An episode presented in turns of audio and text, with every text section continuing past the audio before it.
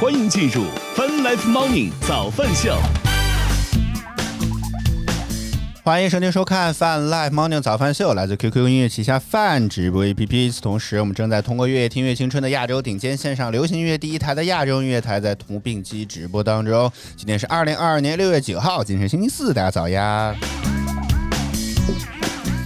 啊，早饭秀，我们先来看看最新的天气情况。北京当前是多云的天气，十八度，预计今天多云，十八到二十七度。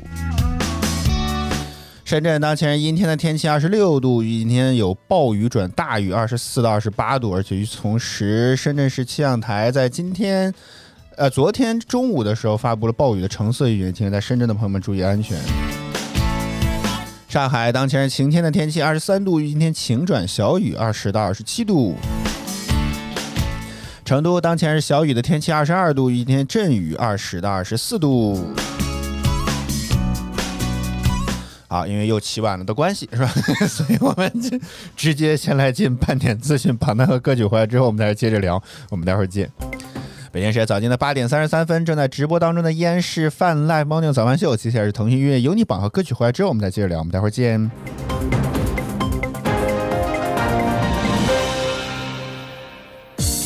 腾讯音乐集团有你音乐榜亿万用户都在听的热门华语新歌第三名。想牵紧你的手，Oh no no no，拥抱你在背后，Oh no no no，第二名。Call me crazy yeah. Yeah，透露过指尖，Yeah，爱上的感觉，Yeah，冠军单曲。我希望最初是你，后来是你，最终也是你。我不爱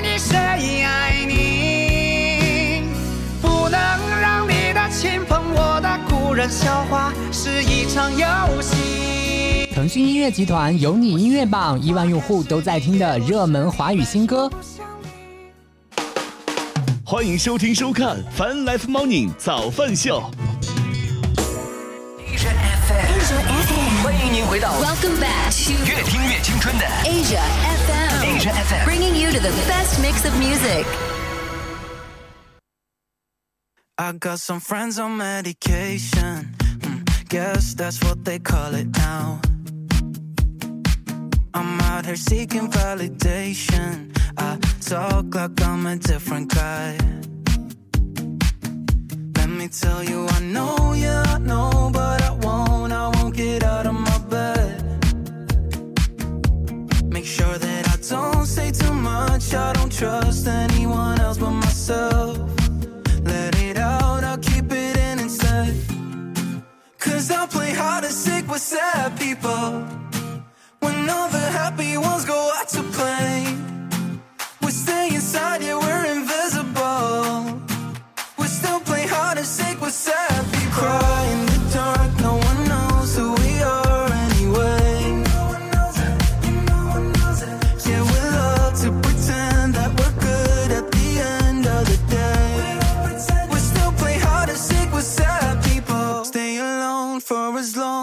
whoever's counting goes back home again.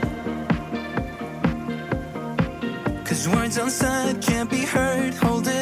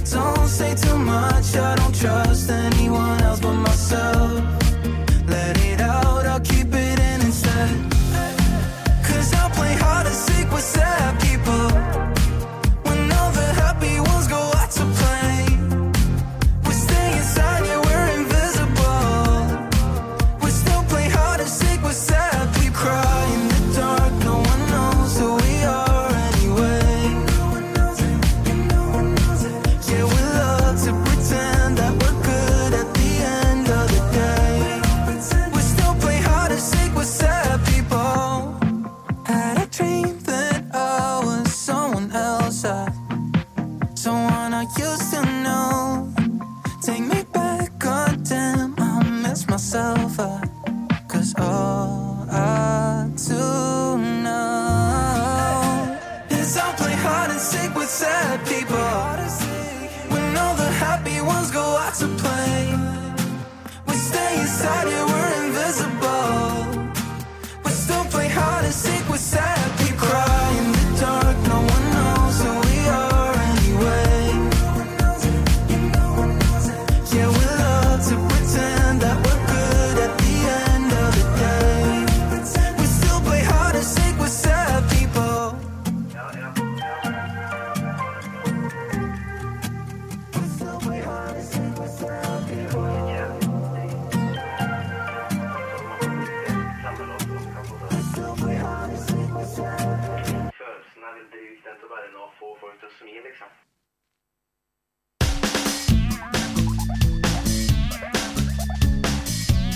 欢迎回来！正在直播当中的依然是小白随风的早饭秀，来自 QQ 音乐旗下饭直播 APP。同时，我们正在通过乐听乐青春的亚洲顶尖线上流行音乐第一台的亚洲音乐台，在同步并机直播当中。您刚刚听到的榜单来自于腾讯音乐娱乐集团优虐榜提供，您可以登录 QQ 音乐、酷狗音乐、酷我音乐搜索并关注优虐榜单，为你喜欢的歌手支持一下吧。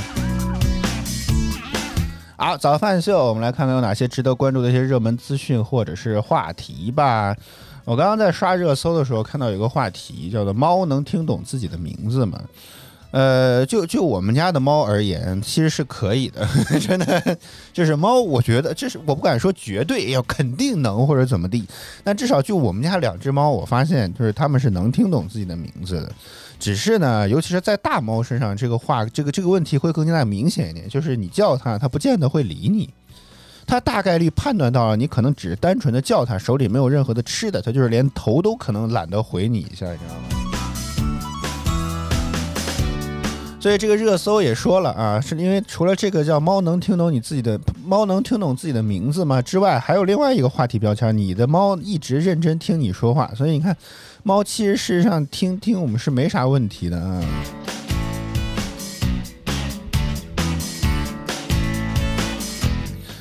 据说这是一个来自日本的一个研究的团队发现的，家猫啊能从人类的话语当中辨别出这自己的这个名字。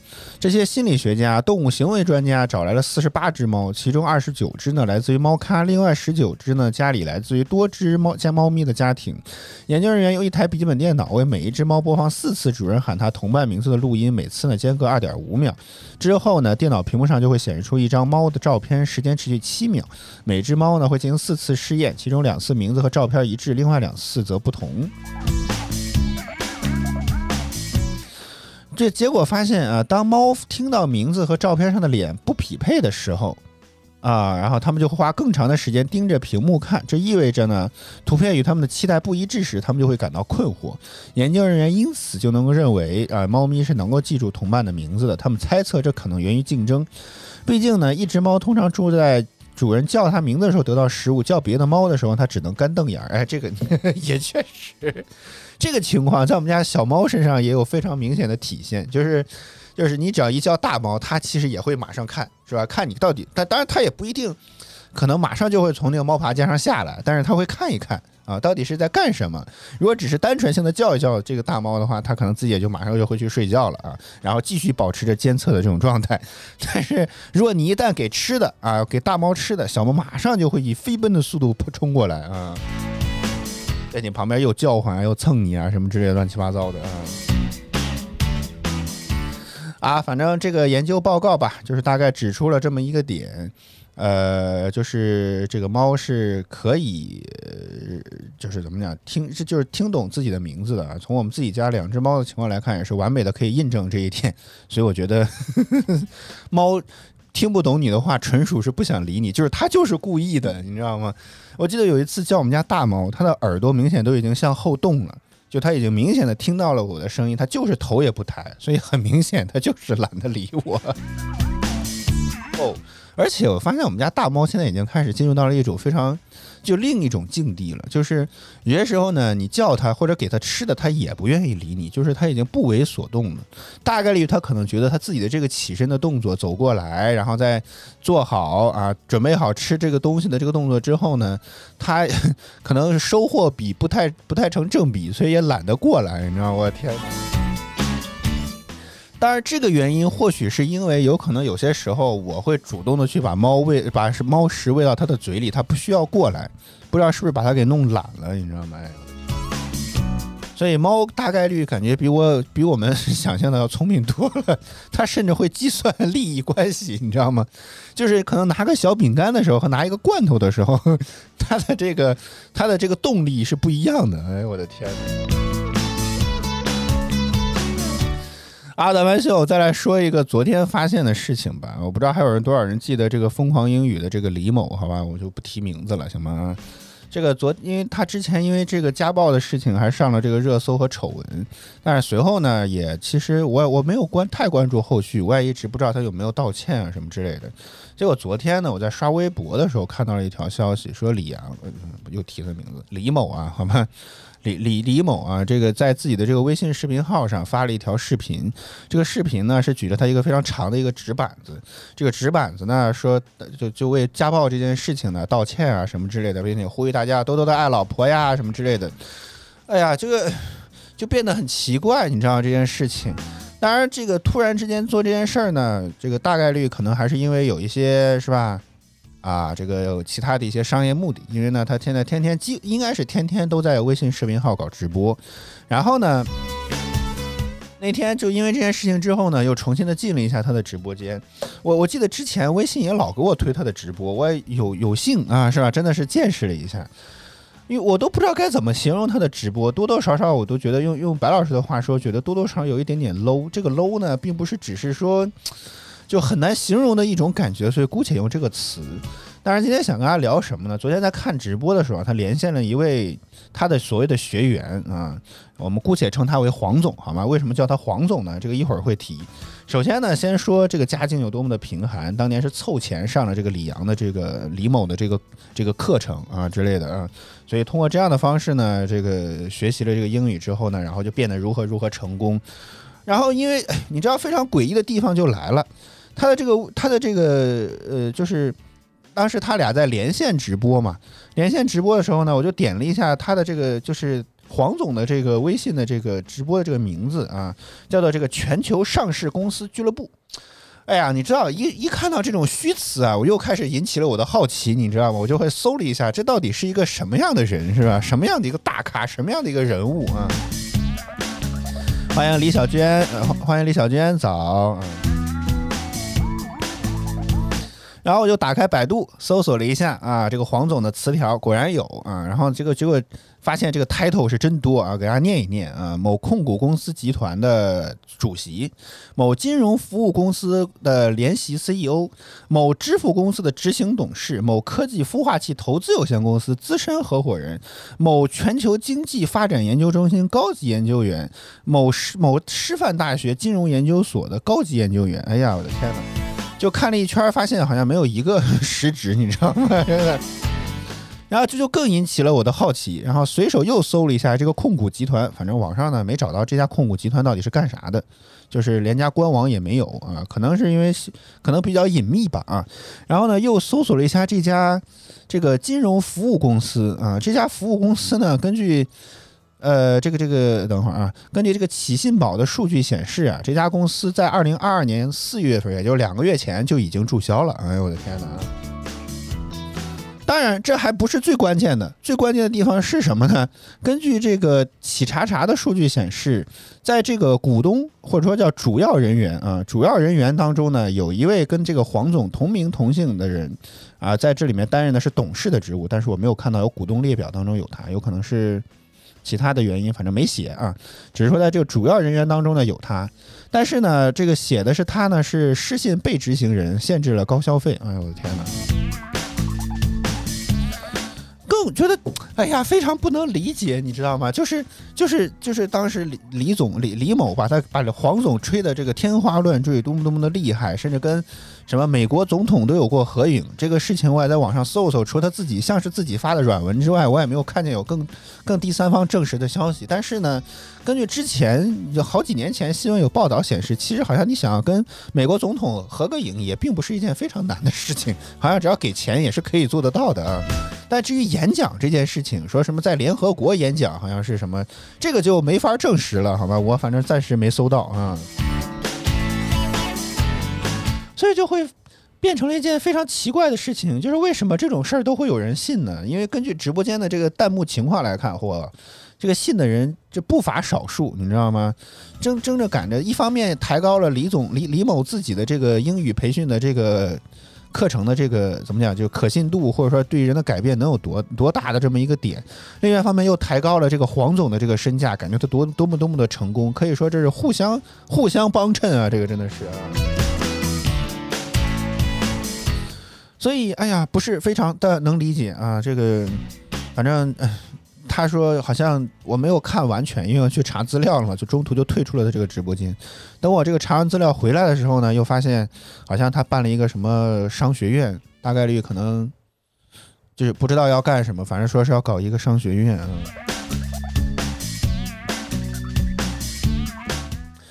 不太懂，反正这个真的是不太懂，为什么这个东，这个这这这不能，就是也不能说他是骗子吧，就是觉得就是很这这种很很奇怪的，为什么也能够也能够有这么多人相信呢？这个问题也真是非常的奇怪啊！欢迎大国宝早。啊，早饭秀，我们还是来看一看其他方面的一些资讯和话题吧。其实我还是很想聊这个高考作文的，但是鉴于因为 本人的这个学识和脑洞都不够高，所以还是一会儿看等白老师来了之后，我们再来再来聊这件老聊这件事情吧。啊，我们先来看一看有没有什么其他方面的这些热门哦。我觉得昨天有一条新闻还挺值得关注的，就是中国信息通讯研究院，就是中国信通院。研究推出了一个手机号码一键解绑的功能，啊，说这个六月八号，工信部旗下的中国信通院也上线了手机号码一键查询与一键解绑的服务，可以查询呢手机号注册了哪些互联网账号的情况，并且呢，目前已经提供了像微博啊、淘宝啊、抖音和美团这样的这个服务的解绑与查询。号码绑定一键查询服务之后呢，可以查询本人持有的号码注册绑定的互联网账号的情况。号码绑定一键解绑服务之后呢，可解除本人持有号码前，即号码注销重启前，手机号码注销的手机手机号码绑定。哎，为什么这些文章和文文新闻都写的这么绕嘴呢？真的是说呢，这个可以绑定的这些互联网账号的关联关系啊，还。好像这几段时间以来，一直这个中国信通院还推出了蛮多有意思的这些功能啊，就是这只是其中的一个。但是我觉得至至少这个点的出，这个东西的出现，至少在你买新的手机号码之前，因为现在手机号码资源好像都已经不是基本上都是回炉的啊，所以这个这买这个信手机号码之前呢，都有可能就是方便你去一键的去解锁其他的这些关联的关联的关联的这些账户的这些信息，我多少觉得还是挺好的其实我觉得，可能手机绑定的这个覆盖范围也许还不够大而已，懂我意思吗？就是因为它用了一个“等”字，不知道到底覆盖了多少家这个互联网平台。只是我觉得，如果覆盖覆盖的足够大的话，应该能够省很多奇奇怪怪的关系啊。挺好，挺好，我觉得这个功能挺好的啊。好，我们再来看看其他方面吧。昨天晚间又有一个大乌龙的事件，这个乌龙事件呢是来自于蔚来和 AMD。六月六号呢，这个 AMD 中国通过官方微博发了一条，这个 AMD 什么 EPYC 系列的处理器与蔚来汽车的 HPC 平台合作的视频呢，引发了行业的关注。随后呢，蔚来汽车的应该是 PR 吧，公关总监。这个回应称呢，未来与 AMD 没有合作，目前也没有讨论开展合作，更没有授权 AMD 开展此合作。AMD 此举呢，令人非常的遗憾。经过交涉之后，AMD 仅删除了官网的消息，微博的营销活动仍在。然后他呼吁 AMD 请 AMD 删除相关的微博。根据昨天晚间的最新消息显示，两家又言归于好了。我不得不怀疑，这一是不是又是一场炒作行为？真的是。就是很奇怪的点在于说，他这个这个就也不能说这件事情是空穴来风，就是他跟未来跟 AMD 产产生了一个什么样合作的关系呢？是就是哎，我真是服了。这的说是因为未来好像买了一些新的服务器，这个服务器呢用的是 AMD 的处理器，所以就认为是达成了一些新的合作关系。哎呦，我真是服了。然后昨天好像俩人又重归于好了，说这个希望啊，这个多多以后多多不打不相识啊，什么之类的啊。之前的描述呢有点夸张了，这个反映他自己的这个公关课程啊，这个公关总监回应的嘛啊，公关课程啊，这个怎么讲呢？还没有毕业，有些呢网友指出未必这么妥当。AMD 呢也是非常值得尊敬的公司，不打不相识啊，共同为汽车智能化的到来一起努力吧啊。然后 AMD 回应呢，是因为未来采购了这个 HPC 研发的服务器，该批服务器基于是基于 Zen 三架构的 AMD EPYC 处理器，期待双方今后可以改开展更广泛的合作。什么玩意儿？真的是，这是什么玩意儿？是就没有搞清楚就在这回应的吗？真是奇了个怪了，真的是。大国宝说：“我们这个底下还加了这个滚动资讯，事实上这个东西已经有了很长时间了，真的已经有很长时间了。不过他倒是之前挂了一阵子，倒是真的，嗯因为没有找到合适的 API 啊。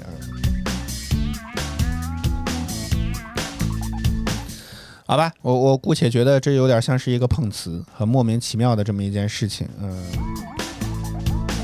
当然可能也也算是一种炒作吧。啊，不管怎么着，反正是博得了关注度，是吧？一大堆的科技媒体在这发来发去，本来以为吃到了大瓜，结果发现亲，都是都是套路，好不好啊？啊，我们再来看看其他方面吧。啊，说这个根据数据显示啊，中国文玩市场规模自二零一七年六千七百八十亿元增长到了二零二一年的九千六百三十四亿元，而且呢，在电商直播的推动之下，文玩市场规模二零二六年预计将会达到一万两千八百三十一亿元。而且据调查，文玩电商的用户呢，百分之八十七为男性，六成的用户年收入超二十万。其实事实上，嗯，我我知道你很长时间没有来了，这个事情得让观众自己说，我这不好问嘛，对不对？呃，坦率来讲，好像现在文玩电商直播也是一个非常大的一个领域。就之前在淘宝经常能够看懂看到这些什么卖玉石，姑且也应该算文玩市场吧啊，我觉得是。但是这个东西，一方面之前我记得好像去年三幺，今年三幺五吧，今年三幺五的时候，其实也有也有说过这件事情啊，央视也曝光过。而且另外的是，这个东西的水也挺深的，就是就是这个这个玩意儿好像并不如。好像看上去的那么简单，甚至我记得之前还专门有个 UP 主去拍了一个，他买了一个什么东西，也是买了玉石吧，花几千块钱买了一块，经过切割之后呢，发现其实大概率都都都都都是一些非常不值钱的一些边角料吧，大概就是这么个意思。所以感觉好像赌玉这个东西是最早的开盲盒吧。这个，所以我觉得这个，哎呀，怎么讲呢？所以我就觉得这种。呃，这这种文玩市场很多的东西呢，都看上去令人非常之多多少少有点儿感觉不是非常靠谱的样子啊。所以如果要参与这个东西，可能还需要小心谨慎。所以确实这个玩意儿好像 也不是面对一般人的，年收入得过二十万才能买得起这个，开始玩得起这个东西好，早班秀，我们再来看看其他方面的内容吧。啊，大概率这些昨天的相关的资讯，基本上能聊的大概也就这些了啊。哦，还有这一条，我觉得也很好，说六月七号，欧盟欧洲的议会和二十七个欧盟的成员国呢，代表谈判同意，欧盟区域内的手机和电子设备。其他电子设备都将从二零二四年开始采用标准化的充电设备。欧洲议会呢，在一份这个声明中表示，二零二四年的秋季，U 呃 Type C 将会成为欧盟所有手机、平板电脑和相机的通用充电接口啊。坦率来讲啊，我觉得这这项倒还是蛮好的，尤其是看到这个 iPhone 的这个 Lightning 的这个传输啊，真的是非常的慢，你知道吗？所以我觉得 Type C 这个东西早就应该要稍微可以普及一下的样子，嗯。呃，当然我不知道 Type C 是不是是一种什么类似于专利协议啊这种东东，就是是不是你每造一颗这样的 Type C 的连接线，是不是也需要跟什么相关的行业标准机构要交一笔钱啊什么之类的？呃，如果没有的话啊，我觉得如果是一个类似于只是一种标准，我觉得这个东西当然为了统一协议，这自然是一件非常好的事情啊。以后可能出门就希望这种东西大力的推广吧，所以以后出门就不用再带那么多的线了。而且我觉得。推广这个东西，还想起了一件事情，就是现在也有仍然有很多的这种，呃，电子数码家电类的产品，充电接口，甚至连这个都不是，都还是 micro USB。我觉得这点是让人觉得最最不能够理解和接受的，你知道吗？就更别说还有类似于这种什么小圆头的接口啊！天啊，就现在这个就现在找一根这样的线，还是还是非常的困难的。就觉得还是蛮希望这些，呃，怎么讲，这个充电线的这种协议能够统一一下啊。啊，早班秀，我们来看看全国的高考作文吧。昨天呢，我们聊了这个全国甲卷、全国乙卷和这个全国新高考一卷相关的这些内容啊。白白老师您好了吗？这个我也不知道他到底进来没。我们先念念题目吧啊。我觉得昨天总的来讲，全国的这呃就全昨天念的这三个卷子的这个作文题目都相对来讲真的还是蛮难的这个样子，而且觉得就是。唉不是非常好写，真的。而且这两天相关的热搜越上越多，怎么感觉 这要为职业技术学校要贡献很多的生源一样啊？真的是，天天都觉得好像这个，我也不知道是不是又开始这些学习好的同学开始搞搁这儿搞凡尔赛，是不是？像每次这之前的段子，包括白老师也是一样，哎呀，都没咋学习，是不是没怎么复习？结果你看一考过了，你看多可气，真的是，哎呦天哪！所以也不知道这一次这这么多的热搜上了之后，是吧？是不是又是这些学习好的这些同学又开始搁这搞凡尔赛？哎呀，太难啦，估计大学是上不了，只能上个大专了，类似于这样的话啊。大国宝说的这个也算是昨前几天热搜的一个非常重要的一个点，说还好已经提前毕业了，没不需要再经历这一届的考试。但好像根据目前的情况来看，啊，有有很多的专家都认为，今年这个考试的成绩确实相对会比较难一点，而且甚至还有新闻的热搜说这个什么。就类似于说这个难呀，也不影响这个录取的公平性，那确实不影响分录取分数线放低一点不就可以了吗？对吧？反正这个就连我都知道，是吧？如果这个题目相对比较简单，那这个录取分数线都会比较高，对吧？那如果这个题比较难，那录取分数线就会比较低，这不这不就这个东西是可以调节的嘛，对吧？所以啊、这个还还是看能拿多少分的问题，嗯。昨天的这个前天的这个数学就更不聊了，没我这个我还经常开着这个页面，好吧，关掉它，因为我实在是看不懂，数学就更看不懂了，我的天好！我们来看看新高考二卷吧。啊，说这个这个在这个青共青团成立一百周年之际啊，这个中央中央广播电视总台推出了微纪录片，介绍一组在不同行业奋发有为的人物。他们选择了自己热爱的行业，也选择了事业创新发展的方向，展示出开启未来的力量。有位科学家强调，实现这是个这是个迷惑信息吗？有位科学家强调，实现北斗导航系统服务于各行各业啊，需要新方法、新思维、新知识。他致力于科技攻关，还从事科普教育，培养呢青少年的科学素养。有位摄影家认为呢，真正属于我们的东西是民族的、血脉的、永不过时的。他选择从民族传统中汲取养分，通过照片增强人年轻人对中国文化的认同。有位传建筑家主张，他改变千城一面的模式必须赋予建筑以理想和精神。他一直在建造，再过几代人仍然感觉美好的建筑作品。哎呦我的天哪啊！复兴中学团委将组织以“选择创造未来”为主题的征文活动，请结合以上材料写一篇文章，体现你的认识与思考啊。坦率来讲，我觉得这个呢，跟这个妙手俗手不本手妙手俗手也颇有点类似的这个感觉。这个作文题目也不是非常好写的样子，只能说它相对比较好的就是落至少落了点地。我觉得就就从他自己提及的这些北斗啦、摄影啦、民族的民族这些东西啊，和这些建筑当中可以来来去聊一聊，或许应该还可以拿一点分吧。我自己的想法是这样啊。欢迎小灵儿。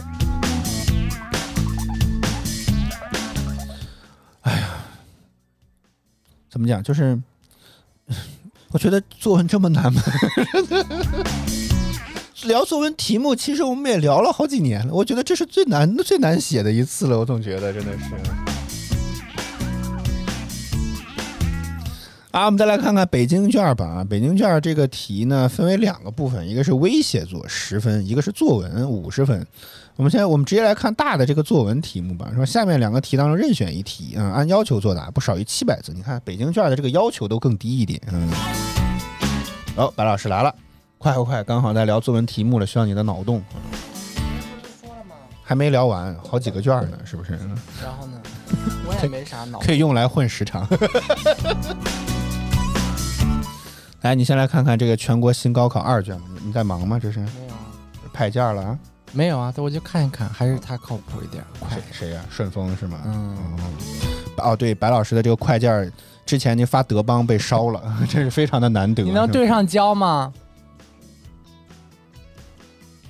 嗯哎呀，天哪，按错键了，我的天哪，非常非常的尴尬啊，非常的尴尬。嗯，好，应该可以了，是吧？嗯，行了啊说吧，说吧，说吧。白老师的这个现在眼都还水肿的呢。我也困得都快睁不开眼了啊！昨天白老师买的这个德邦快递，我天，竟然在半路上烧掉了，真也是非常的难得。嗯然后商家为了补偿，直接又改发了顺丰这什么叫补偿？这不正常操作吗？咋烧了？我还没签收呢，怎么就让我承担了？啊，是是，嗯，没事，你在说也倒什么也倒没有错，是不是？也倒没有错。我们没有收到货，他都丢了。那这也算是一种补发嘛，就是补偿喽。硬硬在这解释，硬在这里解释。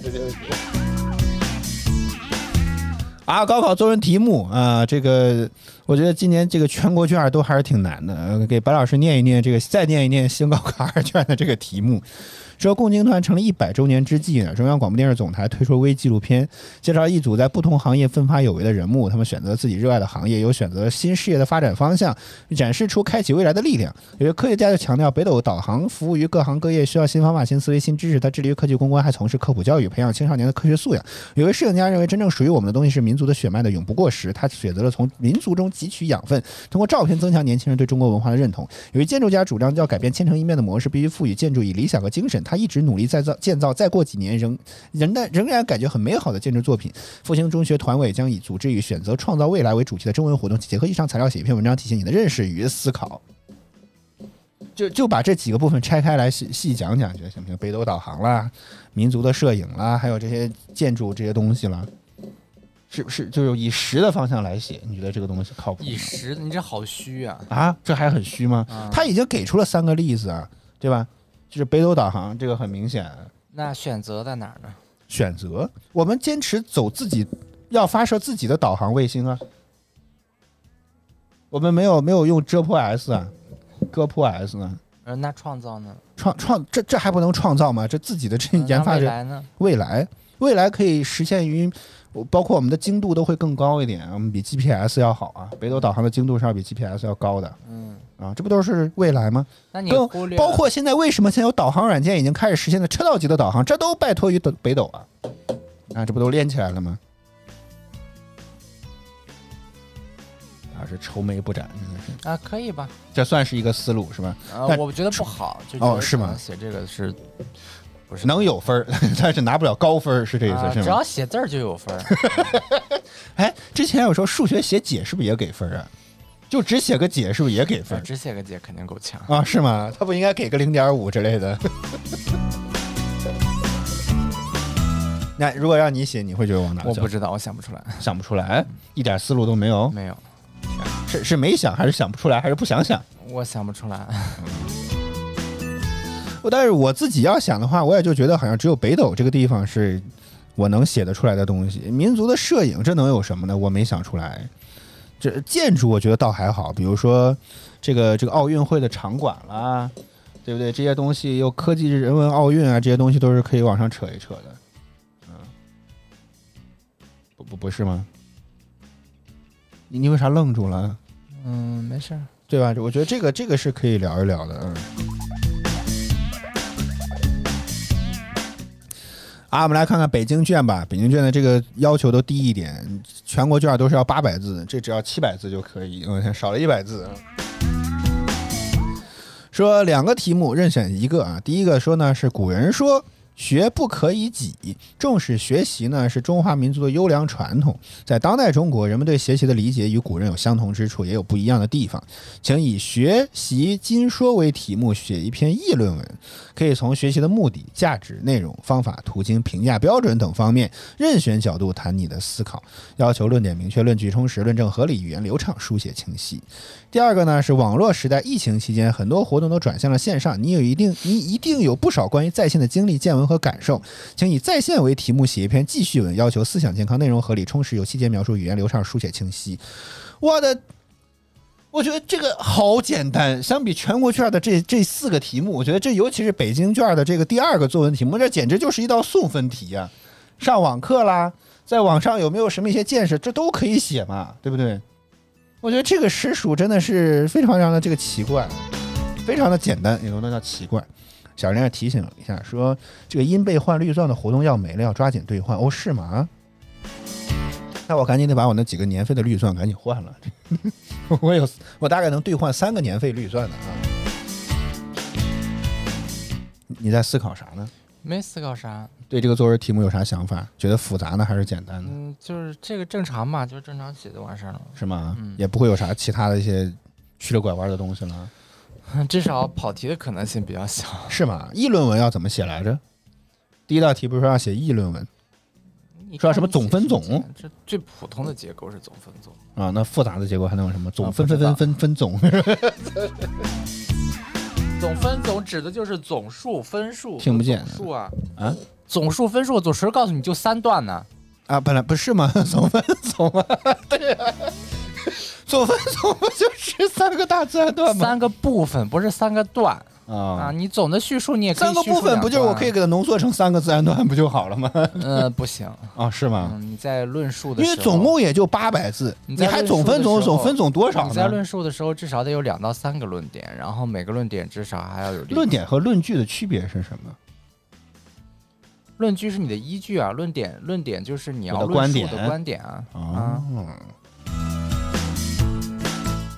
好，我们这个梳理了几个方面了，我觉得这个实实话实说，北京卷真的是非常非常简单，尤其是第二题，哎呀，我天，我都觉得我又可以了，你知道吗？真的，我觉得我这个答这个作文题目应该问题不大，是吧？是扯也是能给他扯出点东西来。拉倒吧，你考三十三分，你那当时那作文题难吗？那好歹考了三十三分，那你要说我要答这个什么本手、妙手、俗手，我估计我写都写不出来，我跟你讲好吗？所以你，所以你看，能扯也是很关键的嘛。啊，咱们秀，呃，大国宝说部分啊不是自然段，分的这个部分啊至少三个自然，你你看至少嘛，大于等于三个自然段嘛，也是合理的，这很合理，这 这很合理。啊，老万秀，我们今天就到这里吧。还有一些天津卷、浙江卷，还还可以再再再明天再来聊一聊啊。这，所以我们今这个，但是我目前粗略的看下去，好像也并不是非常难的样子。反正我总觉得这一届，尤其是用全国卷的这个考生，有多多少少有有有一点点为他们感到心心疼一秒钟。觉得这个这个难度实实属还真的是有点大，非常非常的抽象。好，早班秀，我们今天就到这里吧。我们来感谢所有支持我们的观众朋友们，感谢大国宝，感谢罗瑞，谢谢大家收看与支持。每周一到周五在工作日早间八点，我们都会在泛直播 APP、HFM 亚洲音乐台同步为您带来早班秀。希望您能够持续锁定我们的直播间。如果觉得我们直播不错，别忘点击关注和打赏礼物，以支持我们做得更好。啊，大国宝说总分总这个分的那个部分啊，应该要大于等于三个自然段。你刚刚已经说了，不是他，我以为是总分总总共三个自然段嘛。你刚刚已经念过了。哦，是吗？哦，哦，我是没理解，我没有看到分的部分至少三个自然段。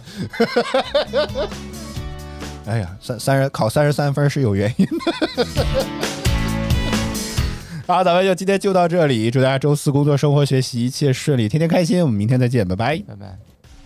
哎呀，又念又放错了，明天见。哎呀。